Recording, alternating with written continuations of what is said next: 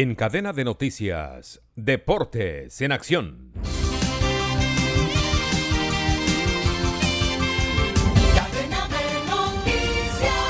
Nacional y Millonarios empataron a cero en el juego final ida con un marco de 45 mil espectadores en el estadio Atanasio Girardot y un alto rating de sintonía de televisión en expectativa en Colombia. Millos tuvo más claridad en el juego sin definir. Nacional jugó más al remate de la media distancia. La vuelta definitiva será el sábado a partir de las 7 de la noche en el Estadio El Campín de Bogotá. Uber Boder, Leonel Álvarez y el mismo Alfredo Arias están en la baraja para dirigir al cuadro Independiente Santa Fe. Este fin de semana, el presidente de Santa Fe definirá el nombre del nuevo técnico del equipo León. Al parecer, el más cercano es Uber Boder.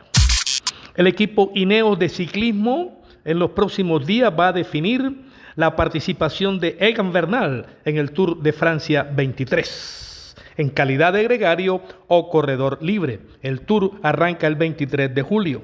Bernal ha participado en la Vuelta a San Juan, la Vuelta a Cataluña, al País Vasco, la Romandía, el Tour de Hungría y el Dupiné. Miguel Ángel López ganó la quinta etapa de la Vuelta a Colombia, 164 kilómetros entre eh, la Virginia y Yapía. Se mantiene en el liderato de la carrera. Hoy jueves se corre la etapa 6 que va a estar entre Belalcázar y la ciudad de Dos Quebradas. Diego Baloyes, delantero de la selección Colombia que milita en el Talleres de Córdoba, luego de su actuación frente a Alemania, ha recibido ofertas de un equipo ruso. La selección Colombia femenina se despidió en Cali empatando a un gol con la selección de Panamá y se prepara, se alista para la inauguración de la Copa del Mundo Femenino en Nueva Zelanda, donde Colombia enfrentará a Marruecos, Corea del Sur y a Alemania. Información deportiva con Manuel Manis Ramírez Santana.